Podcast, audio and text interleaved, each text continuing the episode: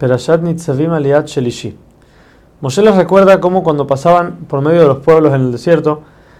veían que estos hacían idolatría y cómo esta no servía para nada, hasta tal punto que Moshe les recuerda, ustedes solamente vieron idolatrías hechas de piedra, ya que las más finas, que eran hechas de oro, estaban escondidas, porque los mismos idólatras tenían miedo que alguien se las robe, mostrando que la idolatría en sí no tiene ninguna fuerza. Después le dice que si una persona piensa que se puede salir con la suya, haciendo lo que él quiera, no cumpliendo las mitzvot, no cumpliendo con el pacto de Hashem, y piensa que no le va a pasar nada, que sepa esa persona que todas las maldiciones que vimos anteriormente le van a recaer a él. No solo eso, sino que si el pueblo no se ocupa de esa persona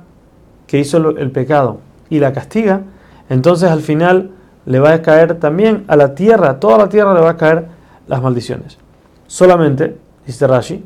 que este último punto, el cual el pueblo es garante sobre cualquier persona que peca del pueblo de Israel, eso solamente es después que hagan el pacto en las montañas de Gerizim y Ebal, como hablamos en las personas pasadas, donde el pueblo recibió sobre ellos ser garante uno por el otro. Quiere decir que, como dice la Gemara, Israel Arevim Zelazé, cada uno es garante por el otro. Quiere decir que en ese momento, cuando una persona peca, todo el pueblo está a cargo de castigarlo y hacer que vuelva al camino correcto para que no castiguen a todo el pueblo.